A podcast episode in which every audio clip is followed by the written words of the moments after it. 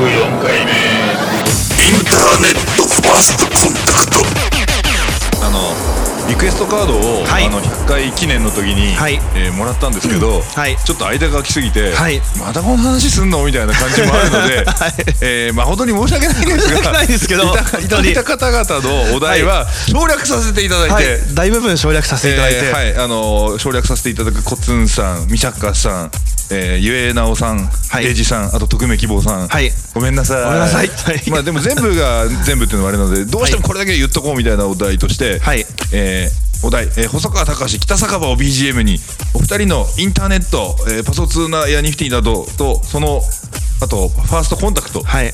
を教えてくださいというはい。話が来てますんで、このはい匿名希望さんですけども、インターネットファーストコンタクトはい。インターネットファーストコンタクトってなんかネットで通販でコンタクトレンズ買うみたいじゃないですか。そうですね。これ確か Windows95 で前の話したんですよね最初確か。ああまあまあそれはそういう話になるでしょう、うんはい、もうなナッキーさんは僕は Windows95 から、うん。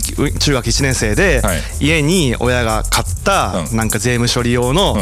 パソコンがあってそれ税務処が理用の。そう、うん。それが Windows95 とインターネットの出会いだったんですけど、はい。ナッキーさんはもっとはるか前からやってるじゃないですか。いやインターネットとの出会いは Windows95 とインターネットでしたよ。あそうですか。いやインターネットっていうかなんていうの？僕わかんないですけど。なんかネット通信っていう ネット通信ってなんて言ったらいいんですか？うんまあなんかそういうやつ、ね。はい。そうそういうやつだって時代時代によって違うじゃないですか、はい。すね。マルチメディアとか言われた時もあるニューメディアとか言った時もあるし。あ そうっすね。キャプテンシステムみたいなのがあったんだから、はい。まあちょっとお親父ネタになってきますけど、はい。えっと私は、えー、76年9 1976年生まれですんで、はい。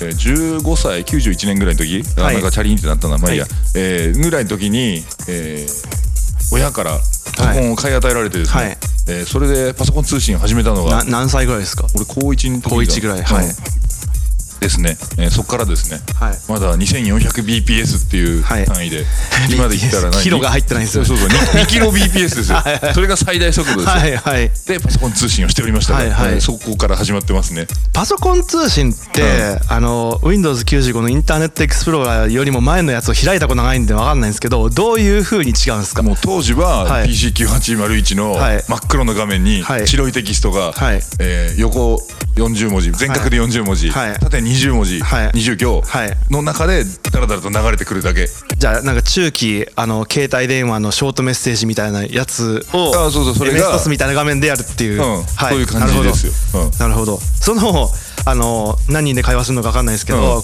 あのこのチャットルームみたいなのにうん。立ち上げて集まろうっていうコンタクトはどうやって取るんですか予定は。あなんかそれも掲示板があって BBS があって、はい。うん、そこにこう書いて何時からなるほど。オンラインチャットしようぜみたいな何々につい感じでて話そうぜみたいな。そうやるんですけど、なるほあの当然当時はあのパケット通信とかデータ通信的な回線もない,、ないんで、はい。皆さんあのお家の電話にはい。通話でかけてたので、はいはい。なんと3分で10円かかるという。そうですね、うん。そうですね。でだらだらと1時間もチャットしようもんなら、はい。えー20分200円ですね、はい。かかっちゃうわけじゃないですか、はい。えーそれだったらまだいいんですけど、はい。あの田舎にはその辺の電話をかける先がなくてですね、はい。長距離通話しなきゃいけなくて。ああなるほど。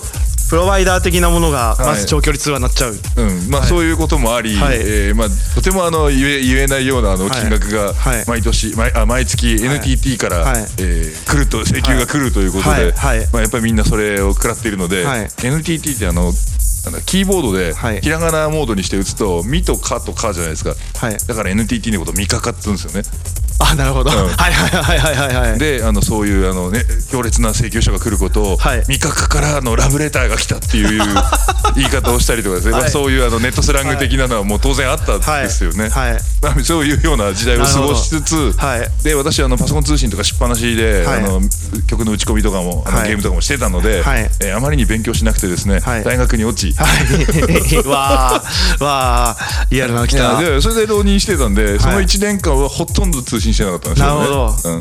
ところが大学受かるじゃないですか、はい。受かった年にも Windows95 だったわけですよ、はい。で大学でねいろいろ他のほら、い。研究資料とか作るのにパソコン使うじゃないですか、はい。はい。はい。は いしょうがないですね。しょうがないですよね。しょうがないですね。えーまあ、そういうのでパソコン買った95で、はい。えーネットもつながるみたいな時代になっており、まあ、そっからもまたすごかったね。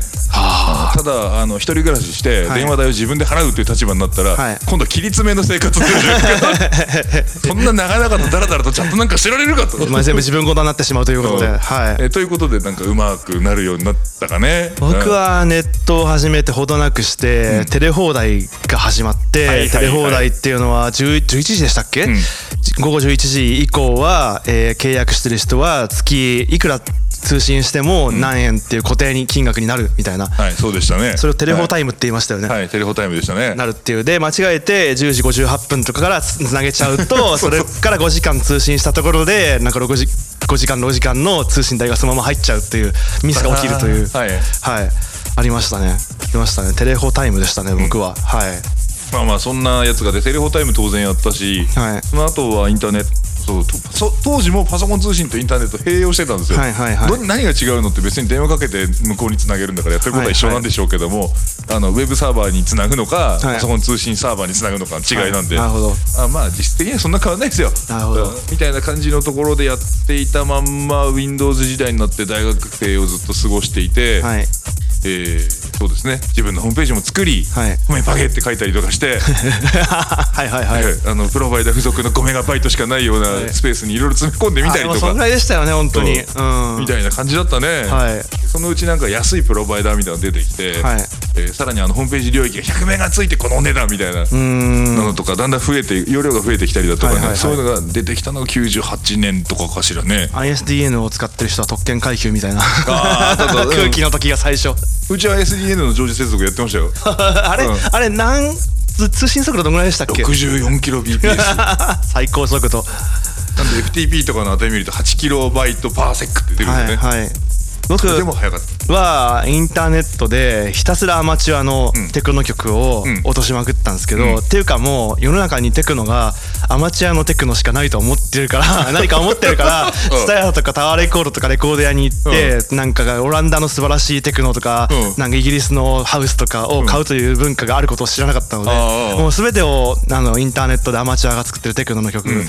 で賄って今の今で言うあのサウンドクラウドみたいな感じで、でなんか落としたんですけど当時は通信速度がすごいあれなのでなんか右クリックで保存名前をつけて保存みたいなことしても、うん。